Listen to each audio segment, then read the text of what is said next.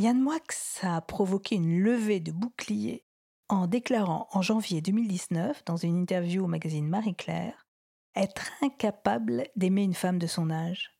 Je cite Ça ne me viendrait pas à l'idée. Elles sont invisibles. Je préfère le corps des femmes jeunes, c'est tout. Je ne vais pas vous mentir. Un corps de femme de 25 ans, c'est extraordinaire. Le corps d'une femme de 50 ans n'est pas extraordinaire du tout. Vieille? C'est à quelle heure? Si comme nous, vous ne connaissez pas la réponse, rendez-vous dans ce podcast qui donne la parole aux femmes de plus de 50 ans. Car oui, elles ont pris toute leur place dans une société qui tend à les rendre invisibles. Et pourquoi ça d'ailleurs? Eh bien, ensemble, on va chercher la réponse. Avec Catherine Georgoyot, journaliste, et Sophie Dancourt, fondatrice du média J'ai piscine avec Simone. Épisode 4 Sexe, mensonge et libido. Psychanalyste et psychosociologue, Catherine Grangeard a beaucoup étudié l'obésité, un facteur d'invisibilisation tout autant que le sujet tabou de la sexualité des femmes de plus de 50 ans. Mais oui, mais quelle horreur L'idée même que ces femmes puissent encore éprouver et susciter du désir. C'est en tout cas ce qu'exprimait un chroniqueur dépressif en parlant de leur invisibilité. Apeurée par la vieillesse, la société adhère à cette posture. Mais pourtant, développe Catherine Grangeard, on ne peut pas mettre 14 millions de femmes à la retraite sexuelle quand même. Elle le clame bien haut dans son dernier livre Il n'y a pas d'âge pour jouir. Une invisibilité sexuelle, c'est un crime contre l'humanité de la personne. La sexualité fait partie de l'entièreté de la globalité d'une personne. Yann Moix, cet être tellement beau à l'intérieur comme à l'extérieur. On sent chez lui une telle joie de vivre. Il déborde d'amour, il déclenche l'amour. Savoir qu'il ne posera jamais les yeux sur moi, femme de plus de 50 ans, parce qu'il me trouve invisible, je... Je sais pas si je vais m'en mettre. On peut revendiquer haut et fort, sans rougir, tous les aspects qui font que nous sommes qui nous sommes. La sexualité n'est pas obligatoire. La sexualité n'a pas à être interdite. C'est extrêmement différent. Moi, je ne veux pas dire, si vous n'avez pas trois rapports sexuels par mois, par an, par semaine, euh, vous allez être névrosé. Mais si vous souffrez parce qu'on vous a ôté une partie de vous, euh, cette fameuse invisibilité sexuelle décrétée par d'aucuns, eh bien, il y a quelque chose d'injuste, d'insupportable. Et là, on peut prendre des armes qui sont des armes intellectuelles, qui sont des armes de militance parfois, parce que là, c'est une sorte de combat. Extrait. Une jeune Aïcha se présente à mon cabinet, voilée et en fort surpoids. Cette jeune fille a voulu échapper à un mariage précoce et poursuivre des études pour faire médecine. Seule solution trouvée, s'extraire du marché sexuel, dit-elle elle a opté consciemment pour l'excès de poids et pour le voile, sans croyance religieuse pourtant. Elle voulait avoir la paix. L'invisibilité ne serait donc pas toujours négative, ce serait une arme de protection, ne plus rentrer dans le jeu du désir en ne le suscitant plus. Il y a des cas dans ce livre, il n'y a pas d'âge pour jouir, comme dans certains de mes précédents livres, des cas de femmes qui, pour s'extraire du marché sexuel et pour se protéger, certaines, et j'en ai beaucoup, beaucoup, beaucoup, beaucoup en tête, hein, qui ont pris plein, plein, plein, plein de kilos. Il y a des, femmes absolument extraordinaires qui se trouvent des solutions. Il y en a d'autres absolument extraordinaires qui sont moins aidées et qui n'en trouvent pas de solution. Et donc, l'une des solutions pour se sauver d'un destin qu'on refuse, ben, malheureusement, ce sont des mauvaises solutions, des solutions de destruction de soi-même. Et ça, si on peut essayer par ce bouquin faire comprendre qu'il y a d'autres façons de faire, ben, tant mieux. Il y en a une que j'aime beaucoup aussi dans ce livre, vraiment que j'aime beaucoup, la, femme fatale, pour elle-même d'abord. euh, parce qu'elle était extrêmement belle et que euh, c'est les étés meurtriers. C'est qu'elles sont regardées uniquement comme une belle nana et utilisées uniquement sous cet angle-là. Et elles en ont joué, elles ont surjoué ça même, tant que ça a duré. Et puis à un moment donné, euh, ça marche plus, ça marche moins bien. Et là, l'invisibilité est insupportable. Vous voyez, c'est ça le problème, c'est l'invisibilité à laquelle recourent certaines femmes parce qu'elles en ont besoin, parce qu'elles sont victimes de quelque chose, et l'invisibilité qui tombe sur certaines femmes parce qu'elles ont tellement joué et rejoué, surjoué euh, de leur euh, plastique, de, de, ce qu'on voulait voir, ce qu'un système extrêmement machiste a fait d'elle, au pluriel, hein, au pluriel. Eh bien, c'est contre ça que je me bats, vous voyez, c'est pas contre les hommes en tant qu'individus, c'est contre un système machiste. Vieille, c'est à quelle heure a passé un pacte avec Catherine Grangeard? Sortir le podcast le 25 novembre pour la journée internationale pour l'élimination de la violence faite aux femmes. Alors bien sûr, on lui a posé la question. En quoi cette invisibilité de la femme de plus de 50 ans participe-t-elle à cette violence Une violence symbolique, ça veut dire que quelque chose circule et va conditionner ce que nous pensons, nous, dans une société donnée, à. Nous pensons en fonction de ce qui est dans l'air du temps. La symbolique de tout ça va ensuite engendrer d'autres violences. C'est le terreau de toutes les autres violences.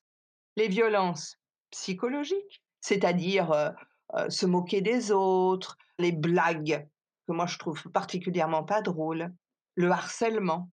Les violences physiques, qui suivent certaines violences psychologiques, et les violences sexuelles. On ne peut pas lutter directement contre ce qui découle de quelque chose.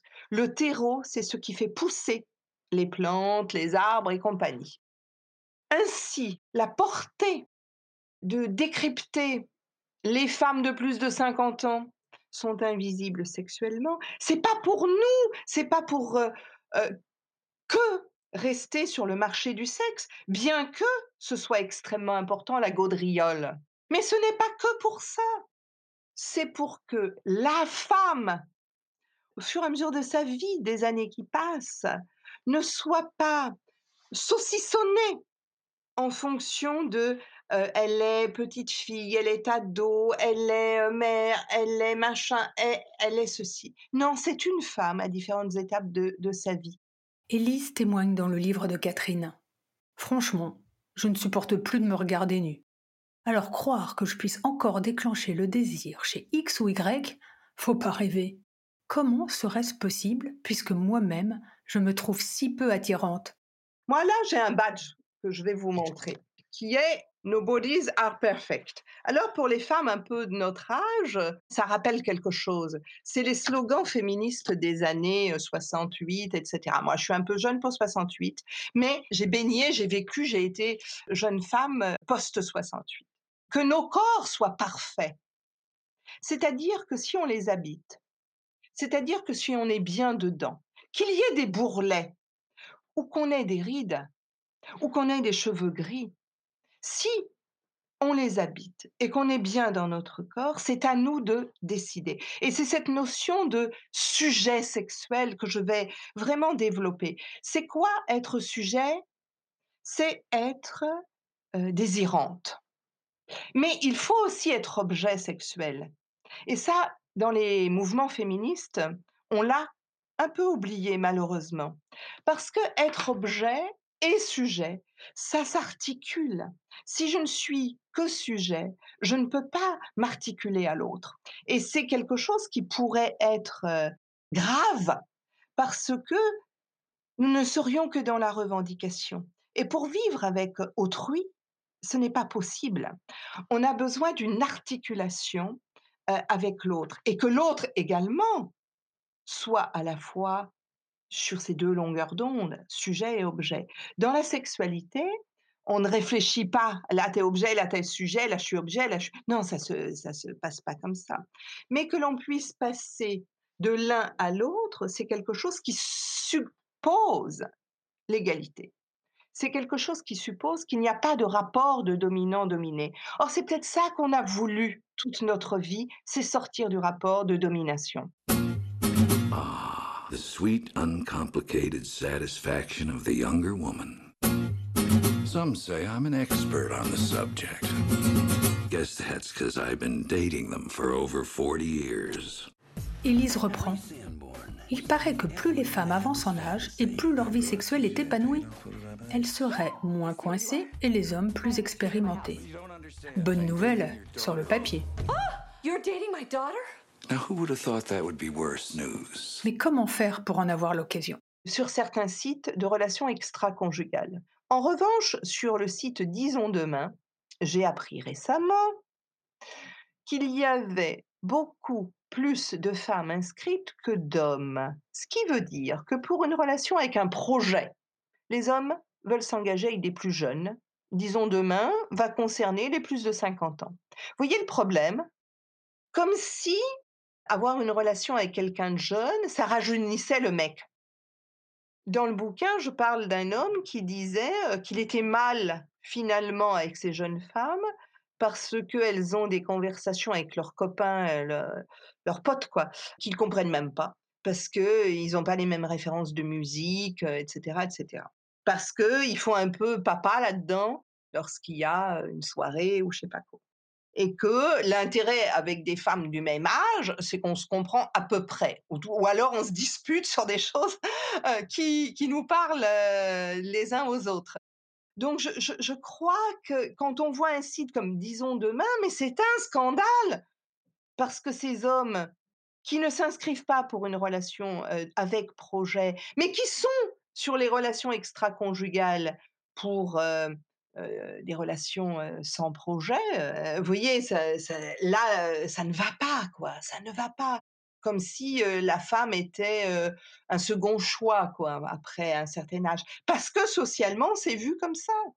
Alors, lorsqu'un mec comme le chroniqueur dont on a parlé récemment, là, dit qu'il n'a des relations qu'avec des femmes de 25 ans, lui, il en a plus de 50, donc elles ont la moitié de son âge. Alors, est-ce qu'on se pose la question, est-ce que elles, ont envie d'avoir des relations avec des mecs qui ont le double de, de leur âge? Est-ce que elles, elles trouvent leur corps désirable et tout ça? Bah, il s'avère que récemment, Maya Mazoret a fait un papier dans, dans Le Monde sur le sujet en disant que, bah, berk, berk, berk, les femmes, euh, lorsqu'elles discutent de ça, elles n'ont pas envie d'avoir des relations avec des mecs de 50 ans. Ils se disent que, ouais, elles en ont peut-être euh, envie parce qu'il a du pouvoir, parce qu'il a du fric, parce que euh, elles en sont encore à la relation oedipienne, parce que papa, papa, papa, papa, papa, mais pas pour d'autres raisons, pas par désir. Si on veut des relations égalitaires, si on veut des relations beaucoup plus fun, ben il va falloir déconstruire, les amis. Détruire toute une famille? Qu'est-ce que je dis? Deux familles pour une vulgaire histoire de cul? Ah d'accord. Alors quand il s'agit de ton cul, c'est de l'amour, mais quand il s'agit du mien, c'est vulgaire, c'est ça? Oui, c'est vulgaire, c'est dégueulasse. Enfin, maman, c'est une passade. Il a 10 ans de moins que toi, ça pourra pas durer. Mais Petit chéri, ça durera ce que ça durera, ça m'est bien égal. Même si ça ne devait durer qu'une heure, je referais tout pareil. De toute façon, j'ai jamais vu que la durée fasse tellement de bien aux histoires d'amour. C'est pas une histoire d'amour. Tout ce qui t'intéresse, c'est de t'envoyer en l'air. Mais bien sûr que ça m'intéresse de m'envoyer en l'air. Ça t'intéresse pas, toi? Et même si c'était qu'une belle histoire de cul, j'ai pas le droit d'en avoir une belle histoire de cul, moi Mais ils sont insensés tous les deux. Comment ils croient qu'ils sont venus sur cette terre? Vous croyez que je vous ai fait avec mes oreilles? Je vous ai fait avec mon cul, mes petits poussins. Même qu'à l'époque, c'est drôlement chouette le cul avec votre père. Mais voilà, que vous voulez, maintenant, il se passe plus rien entre nous. Alors, ça vous fait peut-être pas tellement plaisir de l'entendre, mais votre mère, elle a un cul qui va très bien. Il va mieux que jamais, même. Puis il y a autre chose que. que vous voulez pas entendre. Je suis amoureuse. Femmes et hommes, nous avons beaucoup de mal avec la sexualité de nos parents. Lorsque des hommes d'un certain âge ont des relations avec des femmes plus jeunes, ça passe à peu près. La sexualité des femmes a été réprimée, entre autres parce qu'elles portent les enfants et que elles, elles savent qu'elles sont la mère d'un enfant qu'elles sont en train de mettre au monde. Et nous avons gardé en nous quelque chose de ce rapport extrêmement physique. Il n'y a pas plus physique que le rapport à la mère. Et donc, l'imaginer comme ayant une vie sexuelle en dehors de la reproduction, c'est quelque chose qui fait horreur. Le jour où nous avons avec nos enfants adultes, et moi j'en ai des enfants, donc je peux vraiment vous en parler, euh, c'est pas, c'est pas théorique mon truc. Nous avons des rapports avec nos enfants adultes et qu'on leur dit écoute, mon lapin, mais je reprends le terme de Maria Pacôme, hein, je suis pas que ta mère. Je suis pas que ta mère. Je suis aussi une femme qui travaille, je suis aussi une psychanalyste, je suis aussi une femme qui écrit, je suis aussi une femme qui a des convictions. Et puis accessoirement, pour moi, la sexualité, c'est pas, c'est pas inimportant. Donc, tu vas me considérer comme une femme, toi tu as des rapports avec des femmes, euh, tu, tu, tu, tu vois bien que tu as des liens importants. Bah, moi aussi, j'en ai des liens importants avec des gens. Et, et ça, c'est c'est hyper important que nous, femmes, ayons ce discours-là. Parce qu'en ayant ce discours-là, on se resitue comme un individu avec nos hommes, avec nos enfants, et donc du coup, on peut émettre quelque chose qui est de cette position de sujet sexuel sur lequel j'insiste vraiment souvent. 95 fois sur 100, la femme s'emmerde en baisant. Qu'elle le taise ou le confesse, c'est pas tous les jours qu'on lui déride les fesses. Les pauvres bougres convaincus, du contraire, sont des cocus. À l'heure de l'œuvre de chair, elle est souvent triste, peu chère. S'il n'entend le qui bat. Bien sûr que la sexualité est un terrain de violence. Et on ne parle pas que de viol, et on ne parle pas que de relations contraintes. On parle de relations inégalitaires. Que de temps en temps, une femme ait envie de faire plaisir à son amant et- et qu'elle n'ait pas d'humeur. Mais pourquoi pas euh, Chacune, chacun peut faire ce qu'il veut. Mais ce qui me m'interroge et me fait mal réellement, c'est de lire des statistiques où tant de femmes n'ont pas d'orgasme. Lorsqu'on on réfléchit, et ça les jeunes féministes, je les félicite. Et dans mon bouquin, je parle de Olympe de G, je parle de films porno, je parle de sites audio porno féministes. Oui, que les femmes aillent vers tout ça.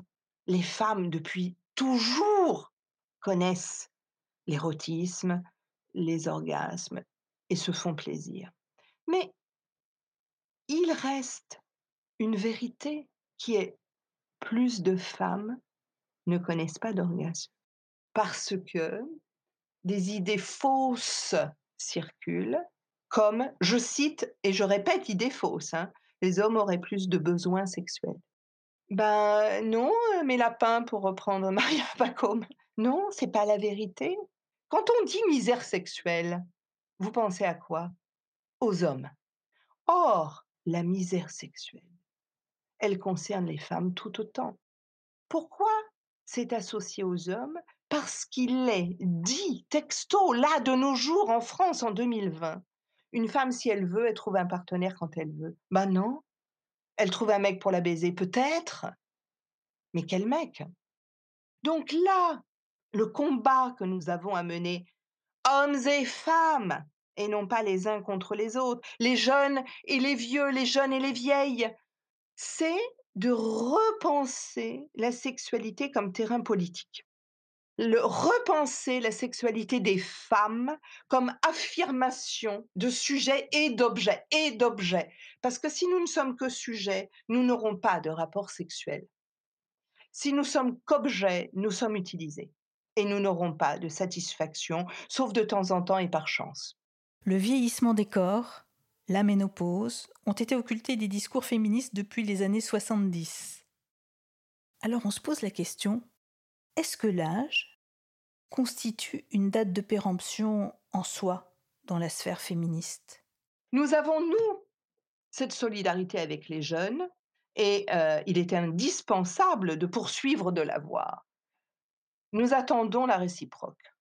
Nous attendons que les filles ne se moquent pas des femmes d'un certain âge qui revendiquent qu'il n'y a pas d'âge pour jouir. Nous demandons aux filles plus jeunes qu'elles discutent avec nous sur ce que c'est que la ménopause, qu'elles discutent avec nous comme leurs frères avec nous sur le fait que les étapes d'une vie d'une femme ou d'un homme, mais d'une femme, parce qu'avec le corps des femmes, il y a quand même plus de sujets qu'avec le corps des hommes. Tout simplement hein, parce que c'est nous qui portons les enfants. Et que donc, du coup, il y a plus d'étapes dans la vie d'une femme que dans la vie d'un homme. Voilà, c'est comme ça.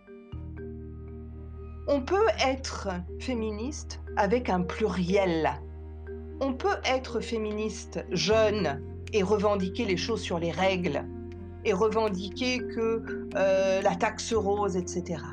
Mais on peut aussi être féministe en n'ayant plus ses règles, parce qu'on a la ménopause. C'est un sujet de société. Ce sont bien des hommes qui ont dit la façon dont on traite les femmes ménopausées, c'est la façon dont on traite les femmes dans une société en général.